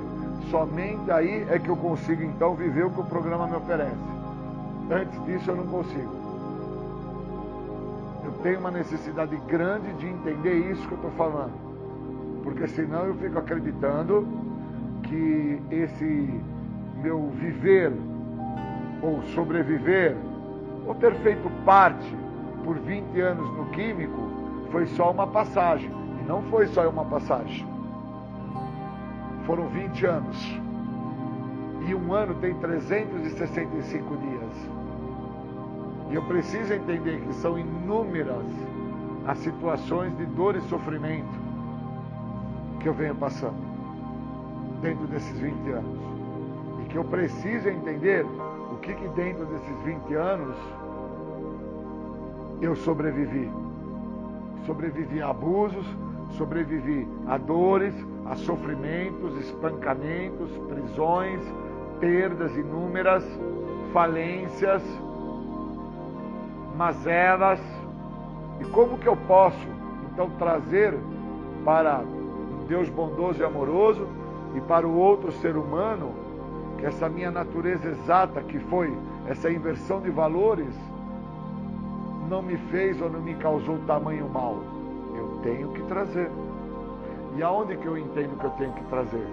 Quando eu estou junto com os iguais, com pessoas que sofrem das mesmas dores, das mesmas mazelas, pessoas que trazem os mesmos problemas que foram causados por esse Deus, a qual foi venerado, idolatrado, a qual eu não o deixava em nenhum momento, pois se eu tinha que escolher estar junto com os meus filhos, com a minha mãe, com meu pai, com a minha família, ou estar num bar a beber álcool, ou estar em uma favela para usar qualquer tipo de droga, eu escolhia estar no bar e na favela.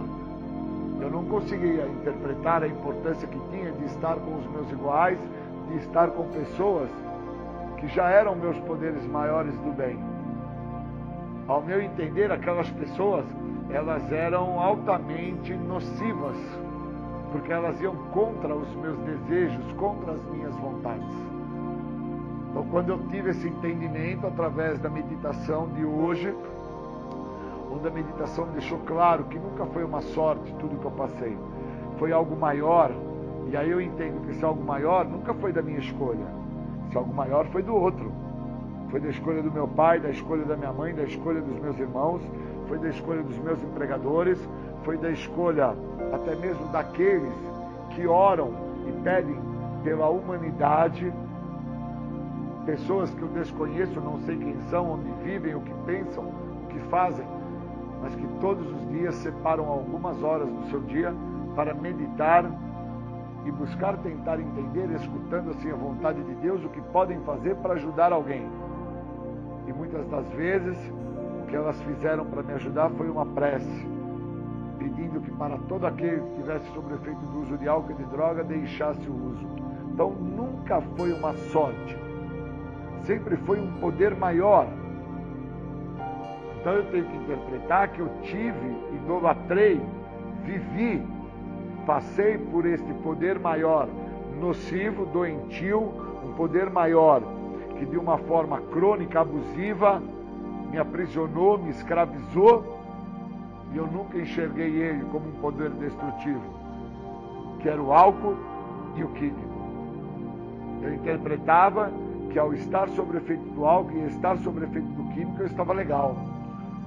E hoje eu entendo, através dos meus poderes maiores, que legal eu estou quando eu estou com os meus iguais, quando eu estou com a minha família, quando eu estou com os animais, quando eu estou com as pessoas que estão em recuperação, quando eu estou com as pessoas que falam a língua do que o programa de recuperação oferece.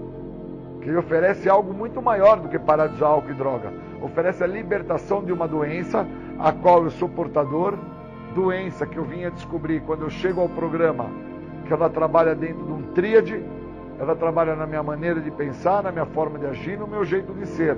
Então, quando eu tenho um esclarecimento através do que o programa me oferece, eu fico com os pés no chão, paro de flutuar, não fico mais sujeito a sair flutuando porta fora da onde eu me encontro, que é no grupo, como se eu fosse encontrar uma nuvem de fervor dentro das igrejas, dentro dos locais de mediunidade, não importa se é uma mesa branca, um terreiro de umbanda, se é um local de espiritualidade que envolva o judaísmo ou o budismo.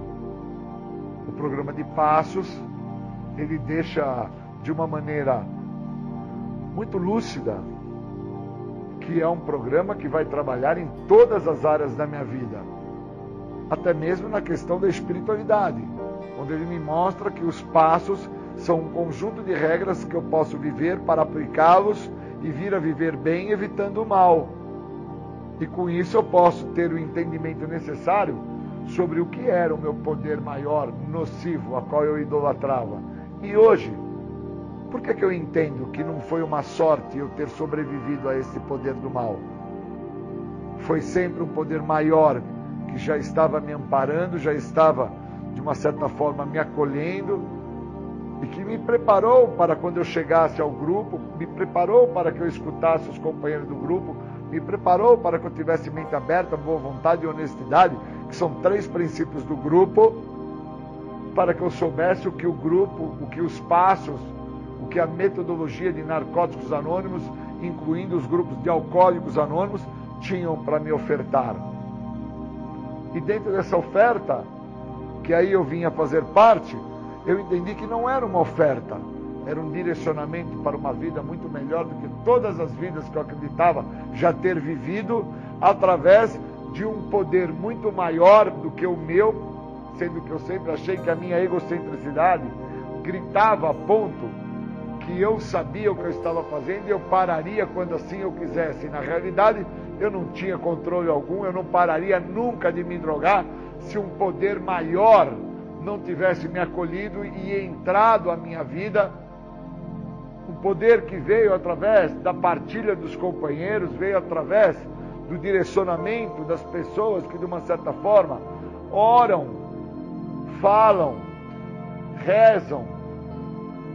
Poder maior que estas pessoas, que eu nem mesmo as conheço direito, fazendo as orações que assim elas acreditam, me trouxeram a sanidade mental e me colocaram em contato com vocês, as pessoas a quais eu precisava estar junto, as mesmas que hoje me escutam, me acolhem, me apoiam, as mesmas que hoje me conduzem e que me mostram o que está funcionando para vocês e assim eu sigo e passo a desfrutar de um benefício que esse programa tem a oferecer, que é a liberdade da doença da adicção. Por isso nunca foi sorte sempre foi um poder maior. Tanto na parte negativa existia um poder maior, e agora eu entendo que ao momento que eu passo, que eu vivo, que eu me encontro, existe algo que não é uma sorte está se passando na minha vida. É novamente um poder maior, só que é um poder amoroso, carinhoso, caridoso. Poder esse que me dá a compreensão da onde eu me encontro e o que eu tenho que fazer para viver. Então eu só tenho a agradecer que hoje eu entendo que para estar aqui com vocês neste momento, para estar falando a vocês, para deixar com que vocês entendam quem eu sou, não foi uma sorte. Foi algo maior que me preparou. Foi algo que me deu condição para entender quem era o Júlio César. E por que, que o Júlio buscou, através de um poder destrutivo, poder esse corrompido, poder esse maldoso, que escraviza, acreditar que era um poder bom, que me fazia bem, que eu ficava legal. Como que eu chego a esse entendimento? É através do programa, é através dos passos, é através da meditação, é através do que o outro tem para me oferecer. Então, quando eu falo que eu sou portador da doença da adicção, que o que me fez adicto não foram as drogas, mas sim a doença, eu estou retratando a ideia de que se eu não tratar a doença, eu nunca vou entender que nunca foi sorte. Foi algo maior. Tão maior que também o que me levou ao uso das substâncias psicoativas, incluindo o álcool, o álcool, também foi algo muito maior. E agora o que me faz não ter contato por 25 anos com nenhuma substância alteradora de humor, incluindo o álcool, também é algo muito maior. Eu vou trabalhar muito isso. A importância do algo maior. Para que eu possa então permitir com que esse algo maior trabalhe na minha vida, em todas as áreas da minha vida, e eu passe assim a viver uma vida muito melhor do que todas as vidas já vividas. Obrigado e bons momentos.